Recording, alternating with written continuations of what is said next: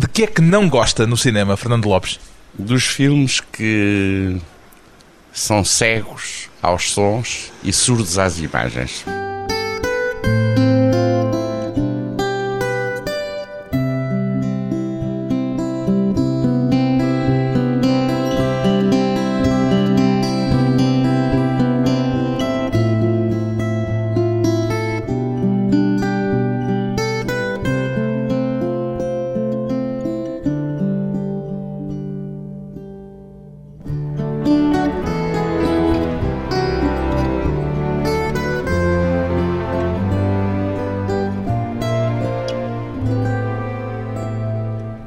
Fernando Lopes, 72 anos, cineasta.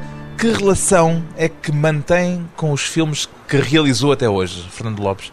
Só muito recentemente é que eu estou a redescobrir uma relação com esses filmes. Porque, em geral, quando faço filmes, vejo-os na sala de montagem quando eles estão finalmente acabados. Nem sempre os vejo na estreia. Na estreia não está na sala? Não estou nunca na sala. A minha relação com um filme, a vê-lo com o público na estreia é sempre complicada, porque eu acho que podia ter feito outro filme, que muita coisa podia ter sido melhorada, e portanto tenho quase vergonha de estar na sala a ver o filme. Com o tempo e com algumas retrospectivas que se foram fazendo dos meus filmes, fui-os redescobrindo Recentemente estive em Colónia, onde passaram três filmes meus, na Cinemateca, nas Caldas da Rainha. E nessas situações vê os filmes? E nessas situações vejo os filmes Já e... perdeu essa tal vergonha que sentia nas estreias? vergonha. E mais curioso que isso, acho, eu acho que não fui eu que fiz este filme. Portanto, sente aquilo como algo de outro. De outro. E até de novo. E isso é um bom sentimento há uma distância já em relação a esse trabalho que lhe levou tanto tempo, em que depositou tantas esperanças e tantos sonhos? Ah, há, há essa distância e que tem a ver com uma coisa que eu costumo dizer é quando eu acabo de filmar e depois tenho que passar à montagem, em geral não passo no dia seguinte à montagem e recuso-me sempre a ir montando os filmes à medida que os vou filmando. Porquê? Porque eu acho que isto que eu vou dizer parece um bocadinho metafísico, acho que é preciso dar algum tempo para as imagens e os sons dormirem. E Uma espécie de posio. E depois a gente redescobri-los. E o que é que ganha com esse sono das imagens entre o momento da rodagem e o momento da montagem? Ganha alguma distância sobre aquilo que foi o momento da filmagem e da gravação do som, e essa distância é preciso ganhá-la, e ganho uma espécie de outro olhar sobre aquilo que eu próprio andei a fazer. E esse outro olhar é que é o, o bonito, é o que é o importante, como diria o Fernando Pessoa. Esse outro olhar é que é. E ganhou distância crítica em relação aos filmes que fez, com esta redescoberta que fez deles agora recentemente, depois de ter passado, em alguns casos, muitos anos sem os ver? Ganhei. Acho que há filmes que passaram para lá tudo que eu tinha pensado no momento em que os fiz. Por exemplo, o Blarmino é um fenómeno. Eu acho que o Blarmino é um caso de filme que 40 e tal anos depois parece que foi feito ontem. Ganham vida própria. E ganham uma vida própria. Ganhei Venda à Abelha, por exemplo, que acho que é um filme que com o tempo fez uma ruptura não só com o cinema português, mas com uma certa ideia do cinema que nós tínhamos, que o cinema é uma arte eminentemente narrativa e a abelha não é um filme sobre essa ideia de que o cinema é uma arte eminentemente narrativa. É um filme como, de sugestão. Exatamente, como o cinema clássico americano. Ganhei a ver, a rever um filme meu que eu acho que foi relativamente maltratado, relativamente, em Portugal, no estrangeiro não, é talvez o meu filme mais conhecido, foi Fio do Horizonte, que eu acho que é um filme que, se eu tivesse que dizer, no qual eu me revejo mais, até de um ponto de vista pessoal e metafísico, se quiser, é o fio do horizonte. E essa decalagem... Essa ideia do duplo e essa ideia do enfrentar da morte é o que está mais presente no fio do horizonte, com um lado thriller metafísico e isso eu gostei de rever esse filme. Esse corte entre a reação que diz ter sentido cá e aquela que encontrou no estrangeiro para o fio do horizonte terá alguma coisa a ver com o facto de se tratar da adaptação de um romance do António Tabucchi? Teve a ver com isso, evidentemente, embora a crítica de cinema em geral vai muito pela moda, pelo momento. Sente isso com os seus filmes? Sinto um bocado. Por exemplo, eu tenho, quer no caso de Fio do Horizonte, quer no caso do Matar Saudades, não vou mencionar o nome dos críticos, que 20 anos depois disseram nós enganámos. Tiveram essa coragem, 20 anos depois dos filmes, dizer repegamos nestes filmes porque acho que a gente se enganou na altura o cinema naquela altura era uma outra coisa e este filme estava fora do esquema do que nós achávamos que era o cinema na altura. A Crónica dos Bons Malandros foi outro filme seu que também levou alguma pancada cá. Sentiu-se magoado com isso? Não, porque a Crónica dos Bons Palandros foi, por um lado, o meu filme que correu melhor junto ao público. Na estreia teve cento e tal mil espectadores. Foi um daqueles filmes em que houve uma e distância também, grande entre aquilo que o público viu e aquilo que os críticos viram. E também 20 anos depois. Isso é um caso muito curioso, ainda bem que me fala da Crónica.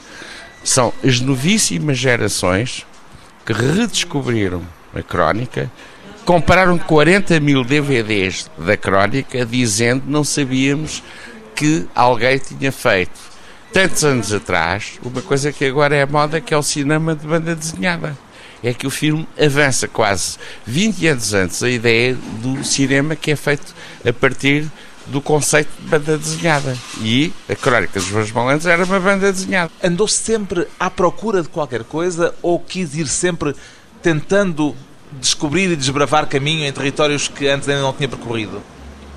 Eu acho que isto sempre desbravar. A minha tendência é para ser um bocadinho experimentalista. Fez uma comédia e já não vai fazer outra porque está feita, é isso? Provavelmente vou fazer outra. Mas quer dizer, logo a seguir não fez. original.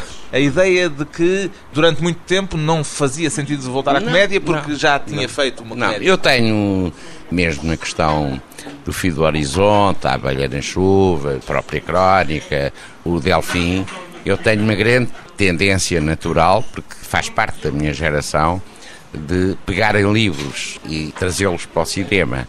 Quando eu pego numa coisa como, por exemplo, a Crónica, me apeteceu foi fazer um divertimento musical e de banda desenhada. E pegou nesse livro do Mário Zambujal, como pegou no Delfim do José Cardoso Pires, ou como pegou na Abelha da Chuva do Carlos Oliveira, porque eram livros de que tinha gostado muito, porque eram livros em que, ao lê-los, viu perante si um filme já a passar. O que é que o motivou? Não, é, no caso do Carlos, isso motivou porque havia uma grande relação de aprendizagem da minha parte da literatura, que o Carlos foi talvez o meu grande professor. Portanto, era uma espécie de tributo? Era um tributo. E, sobretudo, havia uma enormíssima admiração que eu tinha pelo Carlos como poeta. E daí que a adaptação da Abelha na Chuva ao cinema seja muito mais uma adaptação da micropaisagem do que propriamente da abelha na chuva.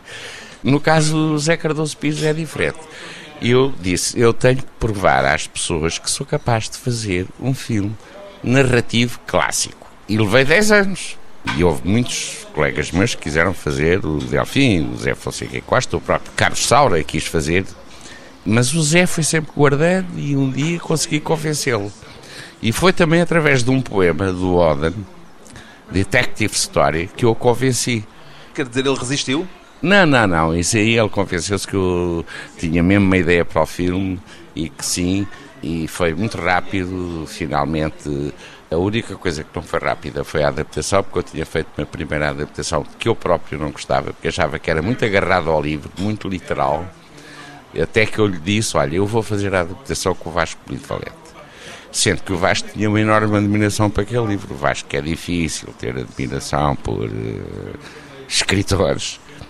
E trabalhou comigo. E aí uh, o trabalho de Vasco foi fundamental para poder fazermos aquilo. E isso foi muito importante para o Zé Cardoso Pires, que ele confiava muito no Vasco.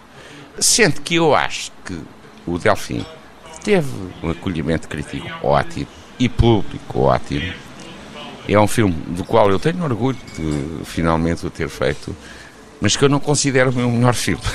Qual é que considera o seu melhor filme? O Fio do Horizonte. que é uma adaptação do Tabuki. E ele próprio considera que todos os livros dele que foram adaptados ao cinema, e foram vários, ele acha que é o melhor de todos, e de resto ele serve-se desse filme em conferências. Agora vai haver um seminário sobre o Tabuki na Universidade de Múrcia, e ele convidou-me para eu estar presente com ele para discutir como é que se chegava àquilo.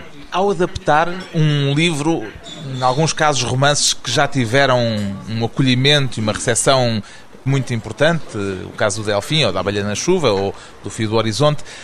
O que é que pretende? Pretende acrescentar qualquer coisa ao livro? Pretende dar a ver o livro de outra maneira? Dar, pretende... pretende acrescentar qualquer coisa ao livro e dar a ver o livro de outra maneira e nunca interpretá-lo literalmente. Portanto, é, assumo o sacrilégio. Assumo o sacrilégio e é preciso introduzir a minha própria música dentro do livro. Com o risco de os autores o sentirem como um sacrílego. Exatamente, e eu tive esse problema, não com o José Cardoso Pires, mas com o Carlos, tivemos quase um ano sem falar. Zangaram-se depois do filme? Não, antes, enquanto eu fiz o filme, porque ele achava que eu não ia fazer o filme literalmente como estava o romance. Eu disse, não, eu estou a inspirar-me na micropaisagem, na sua poesia. Com o Tabuki a mesma coisa, e depois, quando vir o filme, caí-me nos braços um do outro. A melhor maneira de passar um filme ao cinema, a partir de um romance, não é fazer uma adaptação literária. E quanto mais os romances parecem cinematográficos, como era o caso da Abelha e o caso do Fio do Horizonte, mais alçapões há. E o meu papel é não cair naqueles alçapões. Livros e filmes, relações nem sempre fáceis. Depois de um breve intervalo, voltamos com Fernando Lopes e o cinema como arte de emoções.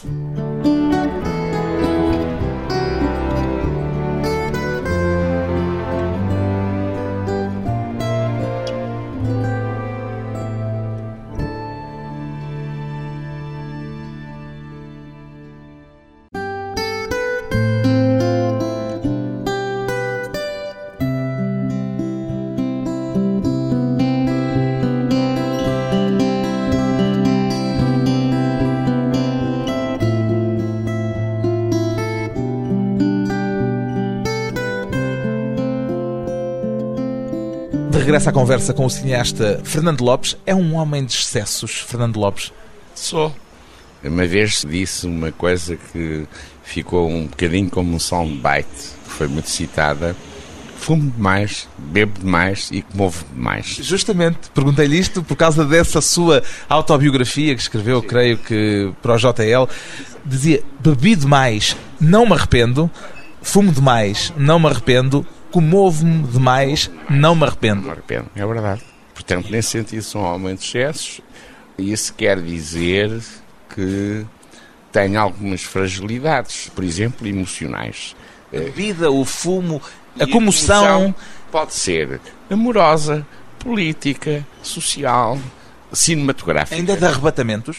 E de arrebatamentos. Eu costumo dizer também que de manhã sou muito melancólico, e que à tarde sou muito litigante. E a litigância normalmente tem a ver com a política, com o cinema, com o que é que vamos fazer, porque é que se faz um filme. Não fazemos um filme pura e simplesmente para impressionar um certo número de imagens em película. Um filme tem que ter um sentido estético, obviamente, mas também tem que ter um sentido ético. E há algum momento do dia, dividindo o dia assim por essas diversas secções, em que se sinta mais talhado para ver cinema, para ver os filmes dos outros?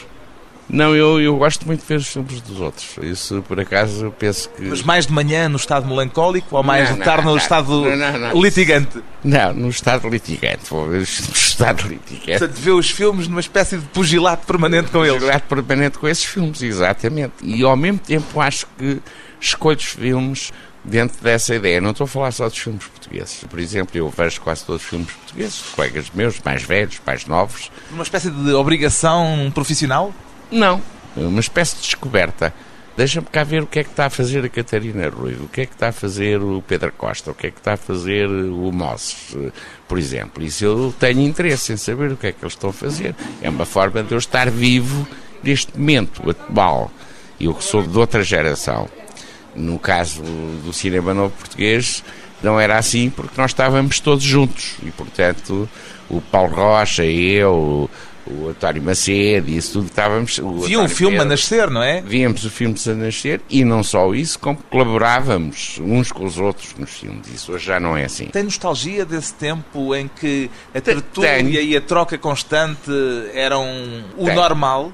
Tenho, tenho, porque acho que isso se perdeu e infelizmente isso talvez explique a situação em que estamos hoje no cinema português, em que não há eu não diria o pugilato, como disse, mas não há uma discussão polémica entre as várias gerações. É uma pena.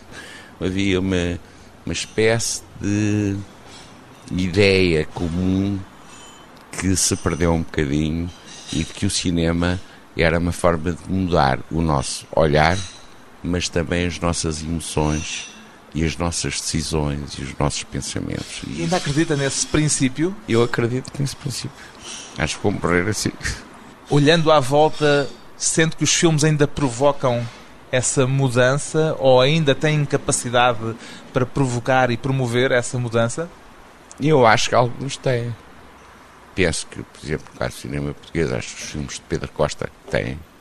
No caso mais recente, por exemplo, o último filme que eu vi, There Will Be Blood. Haverá sangue em português. Haverá sangue. É um filme que pode provocar essa. Eu penso que nenhum espectador que vai ver aquele filme ficará indiferente, quer às emoções, quer às razões profundas, sociais, sociológicas, antropológicas, políticas que estão por trás. Não sei indiferente. É o filme do Paul Thomas Anderson e o facto de ser um filme acolhido, por exemplo, pela Academia de Hollywood, diz alguma coisa sobre o cinema americano de hoje em dia? Eu, por acaso, acho que a Academia, nesse aspecto, é curiosa. Se lembrar bem, houve um filme que tem algum paralelo com este e que também foi acolhido para a Academia. O Giant, do, do George, Stevens. Stevens. Com James Dean. E daí que uma das coisas que mais me impressionou a ver uh, o Haverá Sangue foi ter visto o Daniel Day-Lewis e obviamente que o Paul Anderson viu o Giant e outros filmes a ser simultaneamente o James Dean, o Marlon Brando e o Orson Welles. Costuma ter boas surpresas ainda hoje no cinema ou tem perante o cinema aquele olhar já um pouco resignado de quem já pouco espera porque a maior não, não, parte é não, é lixo? Por acaso tenho, infelizmente, que tem aparecido alguns filmes.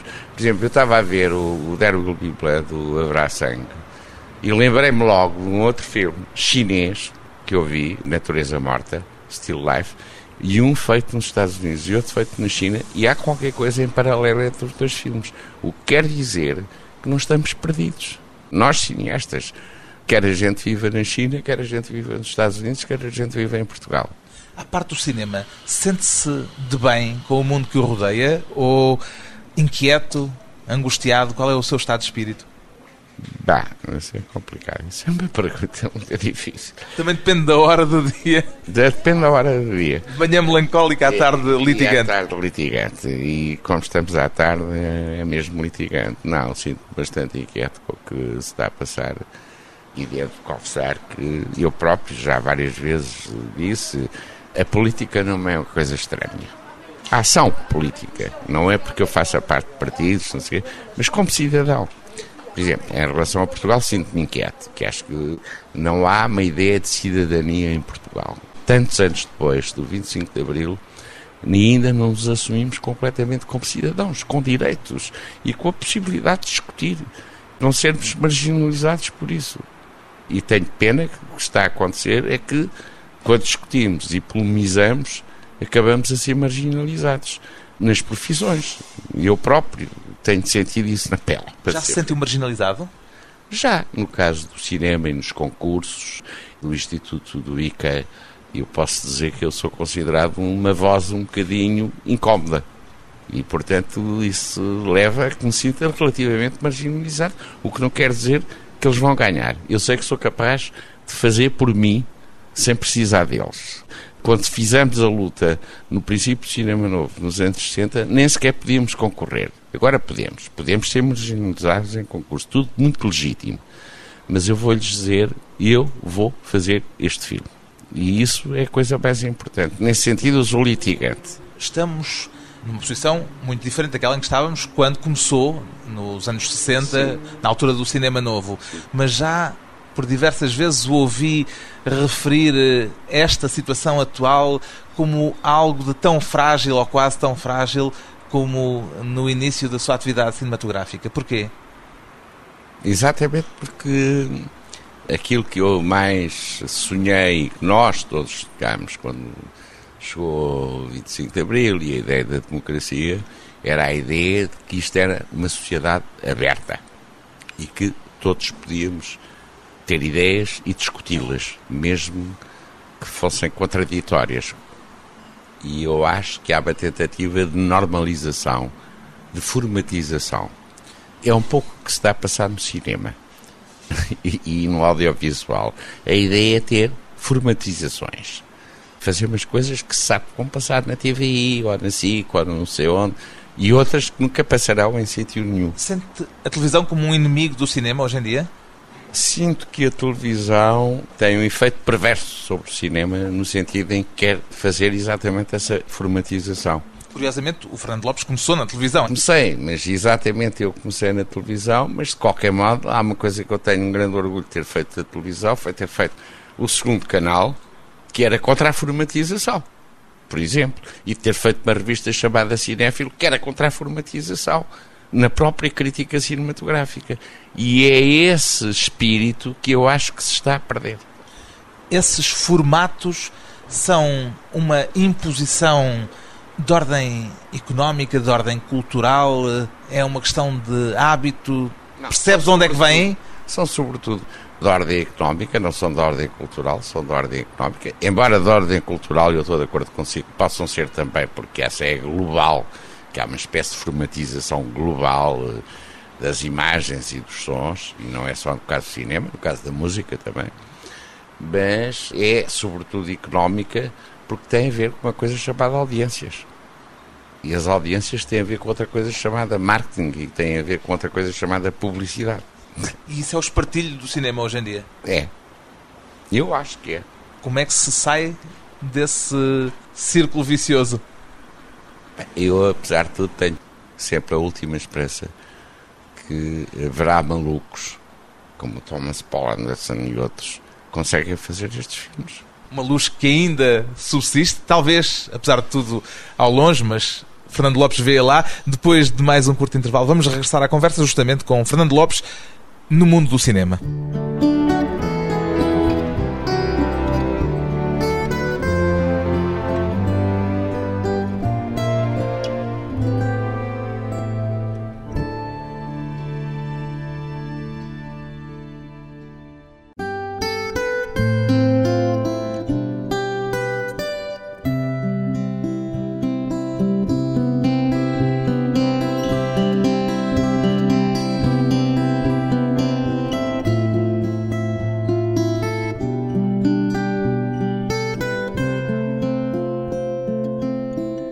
Convidado hoje para a conversa pessoal e transmissível, o realizador de cinema Fernando Lopes mantém com o cinema a mesma relação que teve com ele desde que o descobriu, ou os filmes que foi fazendo e os anos que foram passando e os filmes que foi vendo deram-lhe uma forma diferente de se relacionar com o cinema, Fernando Lopes? Não, não mudei muito nesse aspecto. E isso é provavelmente um defeito e provavelmente uma qualidade, não sei. Em que medida é que é defeito e em que medida é que é qualidade? É um defeito porque, do ponto de vista profissional, se quiser, eu poderia ter feito muito mais coisas se tivesse aceitado certas regras do jogo. Se se tivesse adaptado à tal é, formatização. É, é, à tal formatização. É uma qualidade no sentido em que eu acho que mantendo uma ideia talvez romântica do cinema e da relação do cinema com as pessoas, na ideia da transformação das pessoas, acho que é uma coerência que eu consegui manter ao longo destes anos todos e que me tem custado alguns dissabores, mas também me deu algumas alegrias. Valoriza mais a coerência ou a capacidade de adaptação? Uh, valorizo mais a coerência. É uma questão São ética. duas qualidades, apesar de tudo. A capacidade de adaptação também pode ser vista Não, por um prisma claro, positivo. Claro, eu sei. A aprendizagem é uma eu, forma de capacidade de adaptação. Não, eu sei, eu sei. Mas se essa capacidade de adaptação não for acompanhada de uma espécie de subtexto, segundo sentido ético, ou seja, tem a ver com a coerência, então as coisas não fazem muito sentido. Estamos a fazer produtos, não estamos a fazer filmes. Disse-me que não mudou muito em termos de relação com o cinema desde que começou, e isso leva-me a perguntar-lhe como é que começou. Ou seja, lembra-se do primeiro filme que lhe terá causado a primeira grande emoção cinéfila, vamos chamar-lhe assim? Filme português ou estrangeiro? Não, um filme que tenha visto e que não tenha só sido uma fita mais, que tenha tido esse acréscimo cinéfilo de o fazer perceber aqui está qualquer coisa que é uma linguagem própria e específica. Não, há, eu lembro de vários, isso, lembro de vários. Se o primeiro que lhe terá Sim, imprimido essa não, o marca. O filme que eu vi que me deixou uma ideia, uma certa ideia do cinema, imagino, foi numa sessão de cineclube, era um documentário, como agora se diz, do Alain René e chamava-se Nuit Bourriar, Noite em Noveiro. Sobre a Segunda Guerra Mundial. Sobre o Auschwitz. E eu disse, bah, o cinema, isto é uma coisa que me tocou de tal maneira que eu disse, no fundo é isto que eu quero fazer. E depois vi um outro do Alain René chamado, e esse ajudou-me a fazer o meu primeiro filme, provavelmente, um curto, As Pedras e o Tempo, que foi Toute la mémoire du monde sobre a Biblioteca Nacional de Paris, toda a memória do mundo. Também do Alain René. Também do Alain René. Portanto, o Alain René está inscrito como um autor central da sua descoberta do Não, cinema. É muito importante, mas depois também lembro-me, sobretudo, um bocadinho mais tarde, já em Londres, quando eu estive em Londres, em 59, 60 e 61, o Caçavetes, o Shadows, sem o qual eu não teria nunca feito o Blarmin. Por causa da descoberta do cinema direto. Do, sim, sim, sim e depois o Mois Noir, do Jean Rouge. Eu vi os dois ao mesmo tempo e, portanto, foi entre um e outro que eu acabei por chegar ao Blarmino. E depois a minha própria participação no chamado Free Cinema inglês, eh, com o Karel Reis, eh, Tony Richardson e essa gente. O lado, como é que se pega no real e como é que se vai para lá do real. Essas lições que aprendeu na Escola de Cinema de Londres ainda hoje se mantêm atuais para si? Mantém porque eram era um trabalho de conjunto, é que não se tratava apenas de cinema, mas também da literatura, dos livros que líamos, das peças de teatro que víamos. Repare que na mesma altura há Osborne e toda essa gente. Angry Young Man. Angry Young Man. E isso deu uma ideia de que era preciso ter um olhar sobre o real e trabalhar sobre o real e, se possível, subvertê-lo o Fernando Lopes foi um angry young man, um jovem zangado. Fui, em Londres, fui. Eh, de resto, uma das razões porque eu depois, quando voltei para Portugal e acabei por ter que sair da televisão em 63, é porque eu tinha de facto trabalhado em coisas em Londres e uma das fotografias que eu tinha era uma coisa anticolonial e a PIDE acabou por apanhar essa fotografia. E foi posto na rua da televisão? Não, mas tive que sair. Que fotografia era? Foi uma fotografia sua? Sim é a minha primeira mulher com a bandeira portuguesa contra a guerra colonial portuguesa. E, isso é, é coisa interessante no cinema. É exatamente como é que as, as imagens podem funcionar. Depois, curiosamente, em 65 fez um estágio em Hollywood. Em Hollywood foi, teve um mês e meio, mas fiz um. Eu tinha tido uma bolsa da Fundação Fulbright e passei quase seis meses nos Estados Unidos e isso foi importantíssimo para mim. Mas Hollywood foi uma passagem efêmera? Foi um mês e meio. Eu tive com o Arthur Penn, ele estava a realizar o filme nessa altura, e com o Marlon Brando, de resto. Conheceu o Marlon Brando? Sim, conheci o Marlon Brando e ele deu-me imensas eh, informações e conceitos, porque ele disse, já foste ver as reservas dos índios americanos? Eu disse, sim, olha, venho de ver uma reserva dos ópios. Ah, essa é o que o governo americano gosta de mostrar aos turistas. Tens que ir ver, é isto, isto, isto, isto, isto. Era um homem acessível, o Marlon Brando? Não, mas era um homem fortíssimo. Nos filmes de resto isso está bem patente. Não, mas e mesmo politicamente. Fortíssimo pessoalmente. É fortíssimo pessoalmente e politicamente. Ele estava a fazer o filme com a Jane Fonda e isso foi muito importante para mim. E foi ver as reservas de índios que ele lhe sugeriu? Depois fui ver as outras, que ele disse, vai ver as outras que o governo americano não quer que tu vejas. O Fernando Lopes disse que esse período de meio ano nos Estados Unidos foi muito importante para si. Porquê? Porque, primeiro, eh, por razões até funcionamento da democracia. E eu percebi que os Estados Unidos eram, de facto, o melting pot, o grande caldeirão.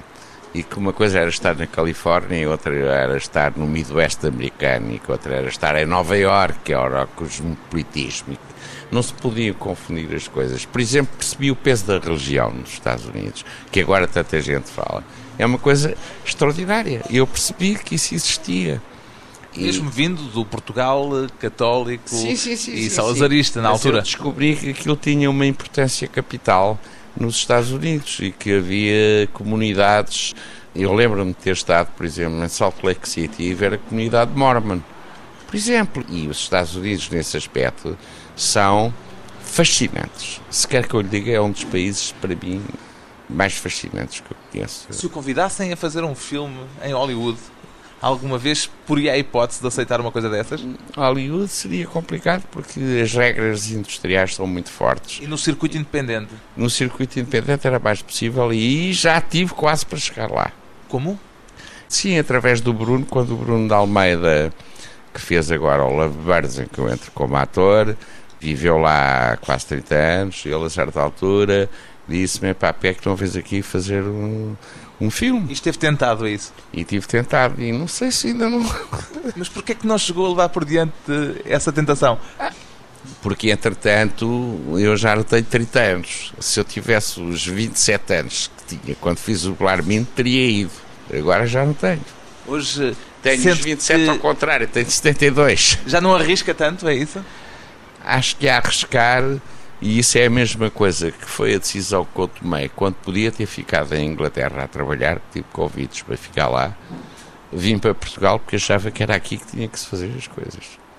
Os seus filmes, de resto, são todos muito portugueses. Sim, porque eu acho que é sobre isso que devemos trabalhar. Ou seja, o que é que nós somos, o que é que nós fomos, o que é que nós somos, o que é que podemos vir a ser. E é isso que os filmes têm que dar resposta. Não é uma resposta tipo mensagem política, é uma resposta antropológica, sociológica, emocional. Nós não reagimos como os outros. Somos o que somos. Temos as nossas qualidades e os nossos defeitos. E é isso que é preciso que venha ao de cima nos filmes que fazemos. Não sente o desencanto e a, aquela acidez do seu amigo Vasco Polido Valente em relação não, ao país não, em que vive? Não, isso não sinto. Eu sou, como sabe, muito amigo do Vasco e sobre essa matéria temos uh, grandes discussões. E devo dizer-lhe muito francamente, nem acho que o Vasco seja tão ácido e tão desencantado sobre Portugal como isso. E isso é uma coisa que eu partilho com ele.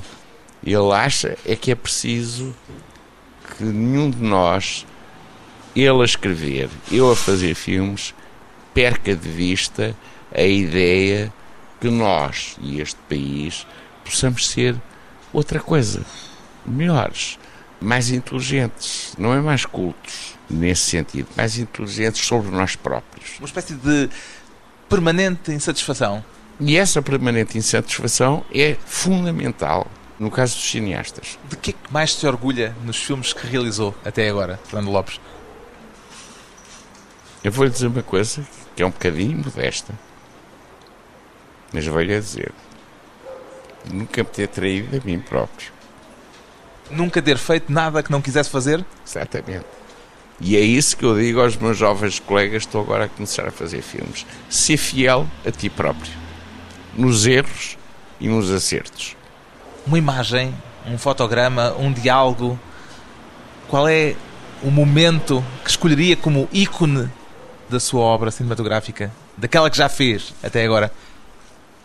Não sei, talvez do Blarmin. Um momento em particular? Sim, quando no final do filme, e nós já percebemos que ele não vai ser o grande campeão que queria ser, e ele diz no final: Eu sei que vou fazer campeões. Imagens para o álbum de memórias do cinema português, uma história em 24 imagens por segundo de que Fernando Lopes é um dos protagonistas.